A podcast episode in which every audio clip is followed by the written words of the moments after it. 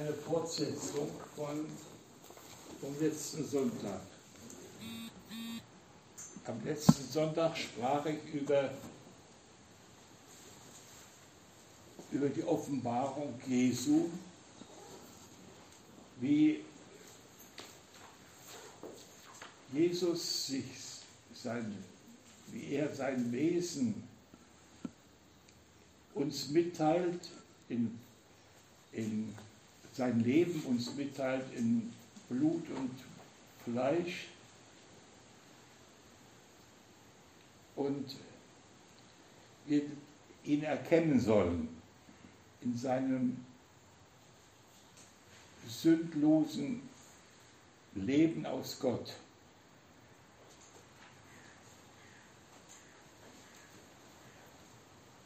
Und da möchte ich nochmal das unterstreichen, dass was äh, mit Philippa 3, aber das ist jetzt nicht das Predigtthema, da sagt Paulus, ich achte alles für Dreck, damit ich Christus gewinne und in ihm gefunden werde dass ich nicht habe meine Gerechtigkeit, die aus dem Gesetz kommt, sondern die durch den Glauben Christi kommt, nämlich die Gerechtigkeit, die Gott dem Glauben zugerechnet. Und dann gibt dieses Wort, ich möchte, ihn möchte ich erkennen und die Kraft seiner Auferstehung und die Gemeinschaft seiner Leiden und so seinem Tode gleichgestaltet zu werden. Denn ich verstehe, dass das Essen seines Fleisches und seines Blutes, das Verstehen, dass dieses Geheimnis seines Lebens, das er uns gegeben hat und das, in das wir hineingeformt werden sollen, indem wir in Gemeinschaft kommen mit seinen Leiden und so seinem Tode gleichgestaltet werden. Das heißt also nicht, dass wir den Kreuzesweg Jesu gehen müssen, das unter ein Märtyrium ähm, äh, erleiden müssen, sondern das ist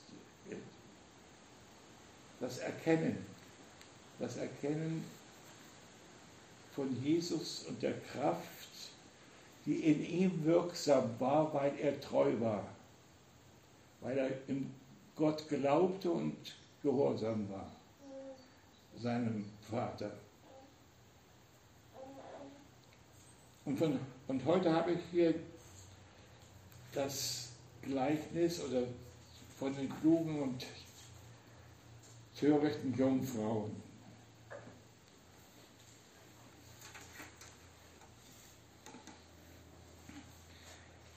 Dann wird das Himmelreich gleichen zehn Jungfrauen. Dann, äh, dieses vorher sagt Jesus, was das Zeichen seines Kommens ist, dass er erscheinen wird und sammeln wird die Auserwählten und dann sagt er, Himmel und Erde werden vergehen, aber meine Worte nicht, werden nicht vergehen. In diesem Zusammenhang sagt er nun dieses Gleichnis. Dann, also in dieser Zeit des Endes, dann wird das Himmelreich gleichen zehn Jungfrauen, die ihre Lampen nahmen und gingen hinaus dem Bräutigam entgegen.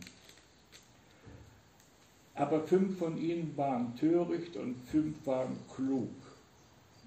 Die Törichten nahmen ihre Lampen, aber sie nahmen kein Öl mit. Die Klugen aber nahmen Öl mit in ihren Gefäßen samt ihren Lampen. Als nun der Bräutigam lange ausblieb, wurden sie alle schläfrig und schliefen ein. Um Mitternacht aber erhob sich ein lautes Rufen. Siehe, der Bräutigam kommt, geht hinaus ihm entgegen. Da standen diese Jungfrauen alle auf und machten ihre Lampen fertig.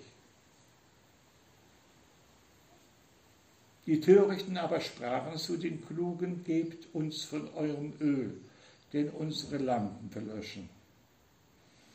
Da antworteten die Klugen und sprachen, nein, sonst würde es für uns und euch nicht genug sein. Geht aber zum Kaufmann und kauft für euch selbst. Und als sie hingingen zu kaufen, kam der Bräutigam und die bereit waren, gingen mit ihm hinein zur Hochzeit und die Tür wurde verschlossen. Später kamen auch die anderen Jungfrauen und sprachen, Herr, Herr, tu uns auf. Er aber antwortete und sprach, wahrlich, ich sage euch, ich kenne euch nicht. Darum wachet, denn ihr wisst weder Tag noch Stunde. Erst einmal das Bild. Ähm,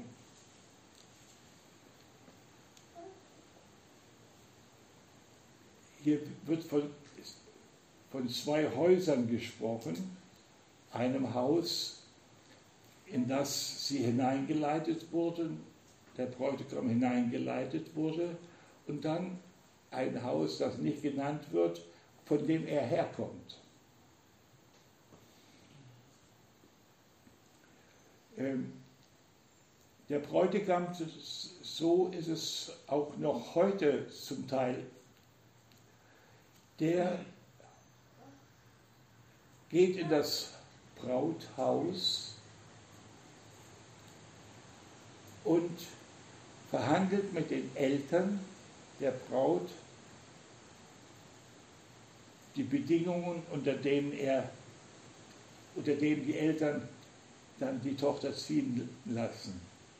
Und dann kommt er mit seiner Braut, mit dem Mädchen, das er sich jetzt erworben hat, und kehrt ein in sein Haus das Vaterhaus. Und dort findet die Hochzeit statt. Und dass es das Vaterhaus ist, sein Haus,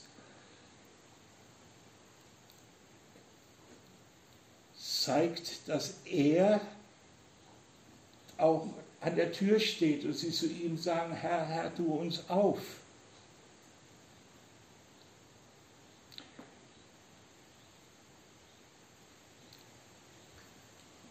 Und nun kommt hier etwas sichtbar, was das Natürliche völlig sprengt. Eine Hochzeit im Orient hat niemals verschlossene Türen,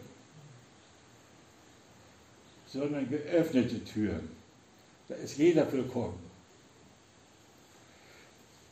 Wenn Jesus also so dieses Gleichnis sagt, dann sagt er etwas, was eigentlich gegen das Menschliche ist, gegen den menschlichen Brauch. Es gibt eine verschlossene Tür, eine verschlossene Hochzeit, eine Hochzeit hinter einer verschlossenen Tür.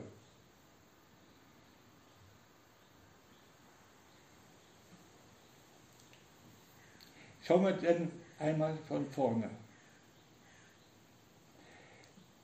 Dann wird das Himmelreich gleich zehn Jungfrauen, die auf ihm ihre Lampen nahmen und gingen hinaus dem Bräutigam entgegen. Dieses Bild sagt ja Jesus zu einer Zeit vor 2000 Jahren. Und er hat, er blickt Himmel und Erde, sagt er vorher, werden vergehen, aber meine Worte werden nicht vergehen. Also er, er sieht das Vergehen von Himmel und Erde. Aber seine Worte werden nicht vergehen. Das heißt, das heißt, er orientiert sie jetzt, wie sie an sein Wort orientieren, das bestehen bleibt, auch wenn Himmel und Erde vergehen.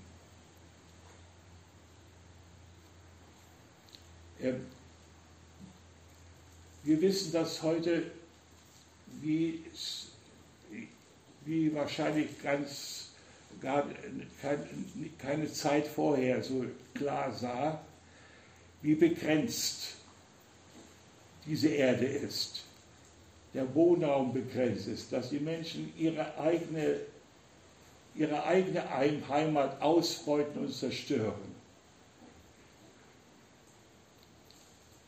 Also dieses ganze Klimageschehen zeigt, es hat alles, die Erde hat ihre Grenze. Und wir kommen ganz nah an eine Grenze heran, wo wir nicht mehr auf dieser Erde leben können.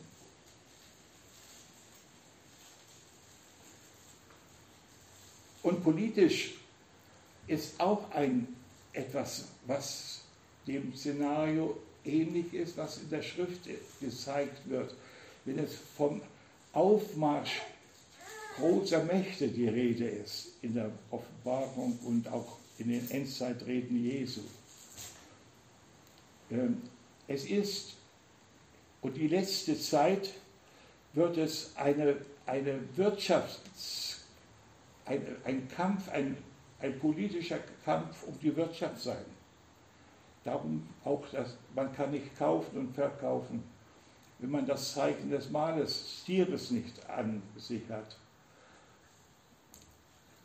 Wer ein bisschen mal hineinhört, was da, sich im, was da mit China jetzt aufmacht, sich eine, eine Kampfansage an den Westen mit allem, was mit der ganzen mit einem Evangelium des Kommunismus, eine totale Gottlosigkeit wird da proklamiert, die Kraft, der Reichtum mit einer total verbunden mit einer Diktatur. Und die wollen, sie sind dabei, die, den, die Erde zu erobern. Durch ihre enorme Wirtschaftsmacht, die daher kommt, weil sie das Volk unterdrückt wird und manipuliert wird und unter Kontrolle steht. Das ist also das Szenario. Und mir hier in diese Zeit hinein sagt jetzt, spricht Jesus dieses, dieses Bild von den zehn, dieses Gleichnis von den zehn Jungfrauen. Und sie gehen hinaus dem Bräutigam entgegen. Es wird immer mehr auch unter den Christen verstanden, dass wir auf den Herrn warten, dass wir eine lebendige Hoffnung haben und dass wir die Wiederkunft Jesu erwarten. Also das ist immer klarer, wird es heute. Und nun waren fünf von ihnen töricht und fünf waren klug. Die Törichten nahmen aber ihre Lampen, aber nahmen kein Öl mit.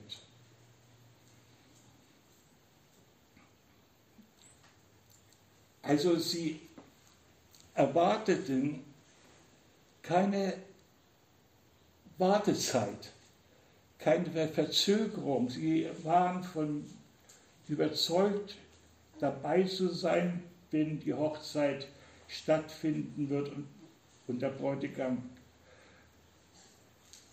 mit seiner Braut kommt, um dann die Hochzeit in seinem Vaterhaus zu feiern. Die Klugen nahmen aber Öl mit, ihren, mit in ihren Gefäßen samt ihren Lampen. Und es ist immer wieder eine Frage gewesen, was bedeutet das? Was bedeutet das, dass man Öl in Gefäßen mit sich nimmt, zusätzlich zu, der, zu dem Licht, das man schon hat, was ja auch durch Öl erzeugt wird, durch das brennende Öl in diesen wenn es so ist, wenn es diese Ölgefäße sind. Öllampen.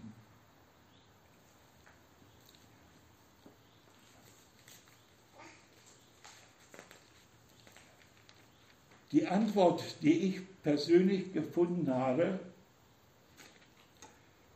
ist das Öl in den Gefäßen, ist das prophetische Wort. Von dem sprach ich schon letztes Mal, von dem Geist der Prophetie. Und die Gefäße, in denen dieses Öl ist, das ist das Wort Gottes. Das prophetische, der prophetische Geist hat, ist verbunden mit dem Wort. Und wenn wir nur unsere Erfahrung, das Licht, was wir in unserem, in unserem erweckten, wiedergeborenen Geist haben, das ist nicht, das ist die Lampe. Aber wir brauchen Offenbarung aus dem Wort Gottes. Und zwar ganz besonders in den letzten Tagen. Weil dann so viele Dinge sich ereignen, dass, dass wir keine Orientierung haben an den Ereignissen, an den Stimmen um mich herum, sondern die Orientierung empfange ich durch den Geist der Prophetie, der mir Gottes Worte ausschließt. Ich hatte das schon einmal gelesen und ich möchte es mal noch mal neu lesen. Da sagt Petrus im zweiten Petrusbrief, umso fester haben wir das prophetische Wort. Und ihr tut gut daran, dass ihr darauf achtet, als auf ein Licht, das da scheint an einen dunklen Ort, bis der Tag anbreche und der Morgenstern aufgehe in euren Herzen.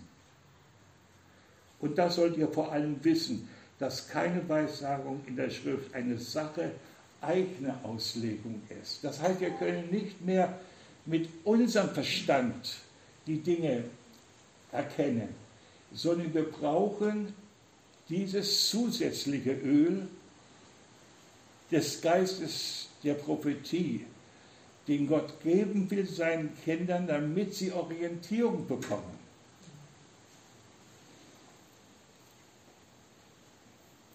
Zwei Dinge sind, sind es, die in der letzten Zeit ganz wichtig sind. Zu wissen, dass ohne Heiligung niemand den Herrn sehen kann. Und Petrus sagt es in seinem Brief, dass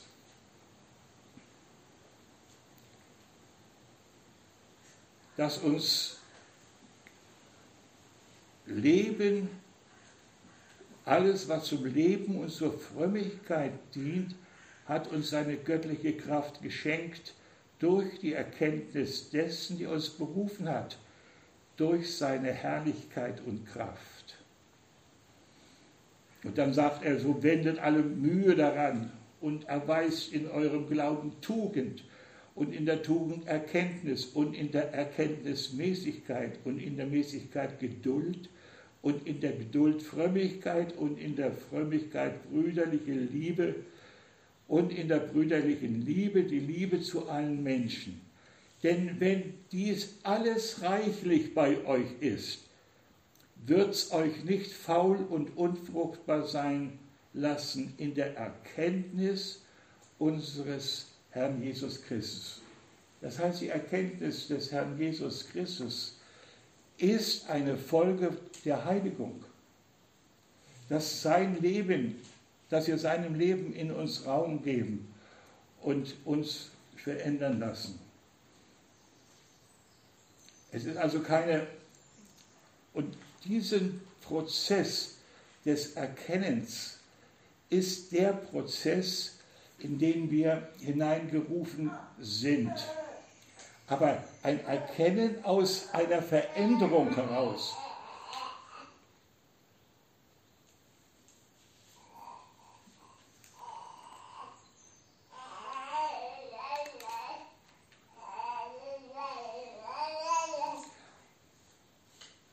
Also der Bräutigam blieb lange aus, da wurden sie alle schläfrig und schliefen ein. Das kann man ganz, ganz verständlich äh, auch finden, dass wenn man eine Erwartung hat, und so ist es gewesen, die ersten Christen hatten eine ganz starke Erwartung, dass Jesus kommt. Und das blieb aus. Und dann schlief man ein, das heißt, man, man löst sich nicht auf, sondern man, man, man schafft sich eine Liegefläche und legt sich da nieder und, und lässt sich übermannen von, einer, von seinen Träumen. Das ist aber keine Prophetie, dieses Träumen, sondern das ist, ähm, ja, das ist Schläfrigkeit. Ähm, und nun gibt es einen Lärm um Mitternacht. Das heißt, der Herr sieht, dass, dass, dass, sein, dass die Gemeinde, seine Jünger, dass sie in dieser Müdigkeit jetzt überwältigt werden. Und dann kommt ein lautes Rufen. Siehe, der Bräutigam kommt geht aus ihm entgegen. Und nun steht hier vorne, da standen diese Jungfrauen alle auf und machten ihre Lampen fertig. Das erschien auf meiner Wiener Erweckung. Das ist um Mitternacht. Nun, nun ist die Stunde gekommen. Und sie lassen sich aufwecken, selbstverständlich, Und dann aber wird der Mangel sichtbar. Ähm, wenn ich so in unsere Zeit hineinschaue,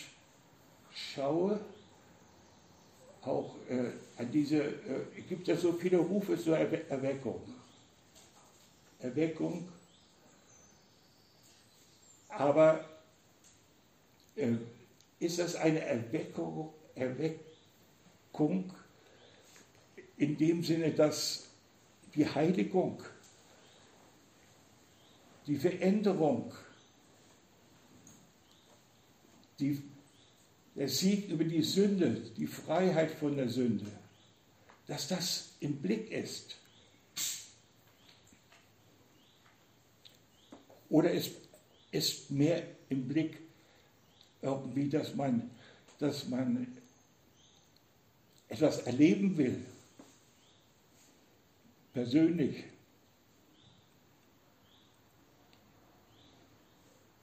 Nun kommt der Bräutigam und die Törichten sind weg. Sie müssen sich das Öl besorgen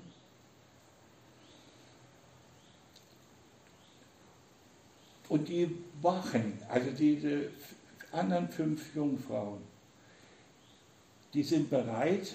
Und was geschieht mit ihnen? Sie gehen mit dem Bräutigam in das Haus, in das Hochzeitshaus. Und auf diesem Wege lernen sie den Bräutigam und und ich denke auch seine Braut, wenn er die mitgebracht hat. Sie lernen sie kennen. Denn der, denn der Herr sagt nachher zu denen, die da draußen stehen, später kommen, ich kenne euch nicht. Wann hat er die anderen kennengelernt? Auf dem Wege. Auf dem Wege, wo sie in dem Licht, das sie vom Wort Gottes hatten, Jesus sehen konnten. Das prophetische Wort ist ein Licht auf dem Weg, den wir, den Jesus mit uns geht. Wir gehen Jesus entgegen und er führt uns ins Brauthaus hinein. Das ist, der, das ist die prophetische Botschaft, in, in den, äh, die wir haben. Und in dieser Botschaft erkennt der Herr auch die Seinen. Und sie dürfen dann in die, an der Hochzeit teilnehmen.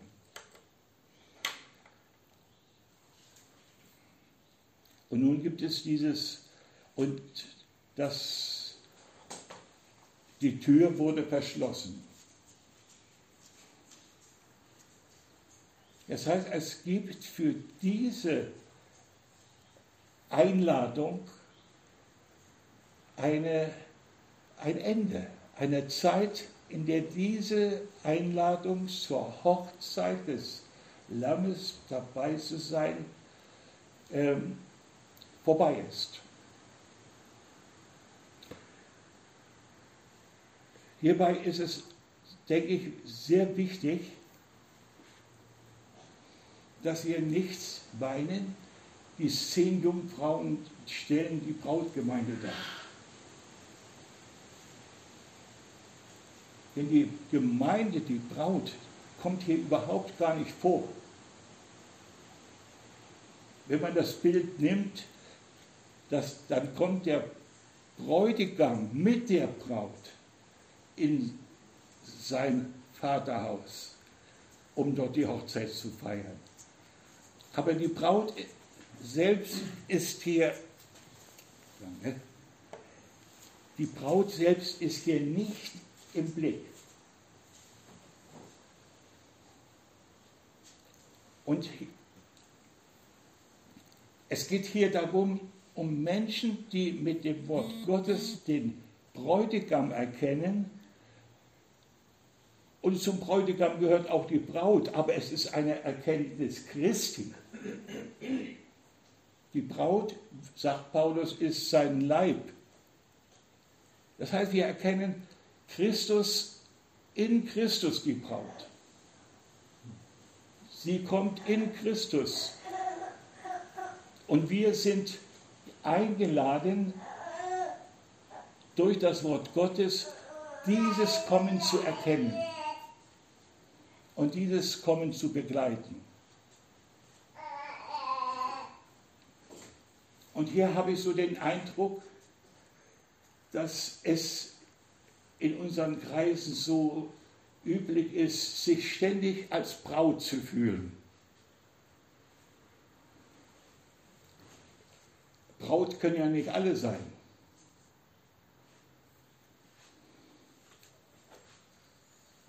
Ich möchte, dass man schon allein an diesem Bild ist es sichtbar, dass die zehn Jungfrauen nicht Braut sind. Und in der Offenbarung 19 finden wir folgenden Ausruf. Vers 19, Vers 7. Lasst uns freuen und fröhlich sein und ihm die Ehre geben, denn die Hochzeit des Lammes ist gekommen und seine Braut hat sich bereitet.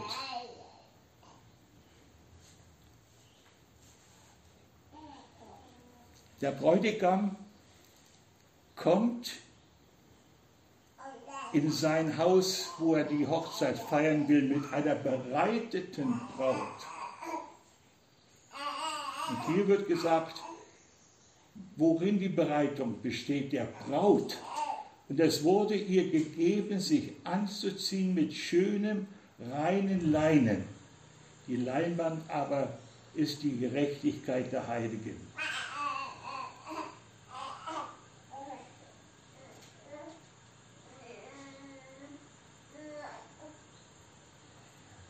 Und er sprach zu mir, selig sind, die zum Hochzeitsmahl des Lammes berufen sind.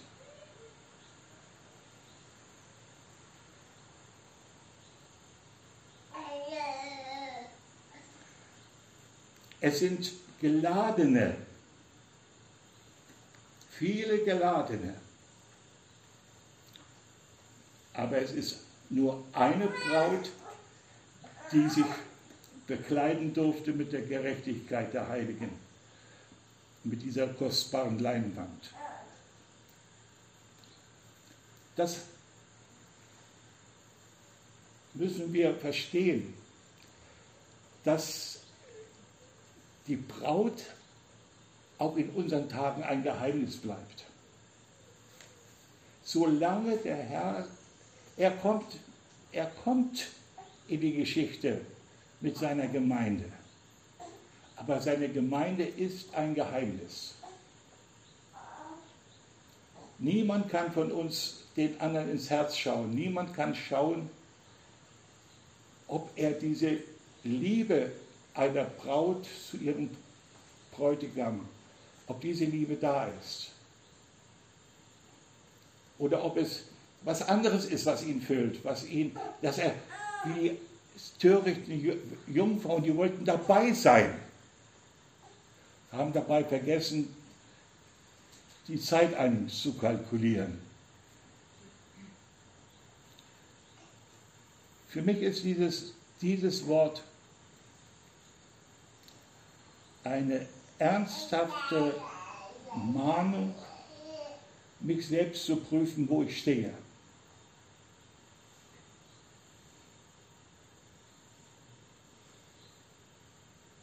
Und ich glaube, es ist, das ist jetzt meine Überzeugung für mich,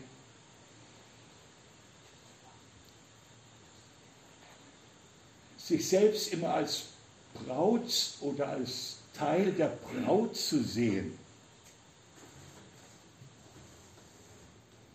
bedeutet, andere mit abzulehnen. Denn die Braut können nicht alle sein. Wenn ich also das Urteil spreche über die Braut, spreche ich zugleich anderen es ab, die Braut zu sein. Und das führt zu einer Art Überheblichkeit, die uns die der Herr nicht, nicht mit uns teilt. Ich glaube, diese Intimität ist etwas, was im Herzen geschieht und durch den Heiligen Geist lebendig gehalten wird. Und diese, aber wir sind zugleich in der Verantwortung in diesen zwei Bereichen. Wir sind in der Verantwortung der Heiligung nachzujagen und das Kleid, das der Herr darreicht, das mit Eifer anzuziehen und uns danach zu streben, dem Herrn ähnlich zu werden. Und das Zweite, das prophetische Wort als ein Licht auf einen dunklen Ort in unser Leben hineinzunehmen und das zu bewegen in unserer Mitte. Und dass unsere Versammlungen so ein Wachen sind. Darum wacht, denn ihr wisst weder Tag noch Stunde, dass unsere Versammlungen ein Wachen sind über das prophetische Wort und über unser Herz. Und dass wir uns einander helfen und dass wir Jesus verstehen in unserer Mitte als einen, der um jeden Einzelnen wirbt. Aber er schaltet uns nicht gleich. Irgendwie habe ich das in der Offenbarung gelesen und wollte das mir merken, aber das habe ich jetzt ist verschwunden. Da sagt es, es gibt Berufene, Auserwählte und Heilige. Ja, in der Offenbarung steht das, das Berufene, Und ich möchte das mal neu finden. Da steht, dass es gibt berufene, auserwählte Heilige. Und Heilige. Und Heilige. Also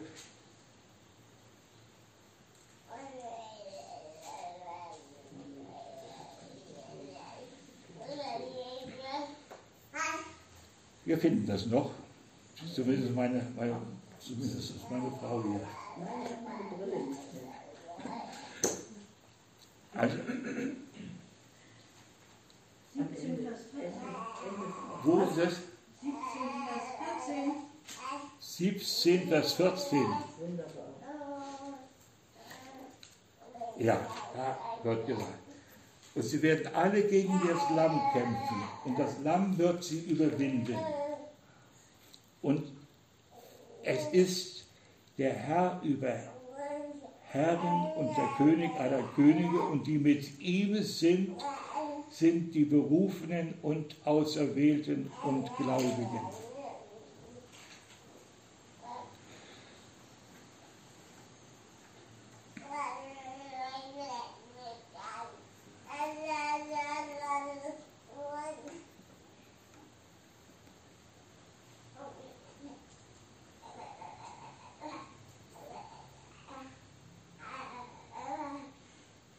Das war ein Auserwählter. Wann wird das gesagt?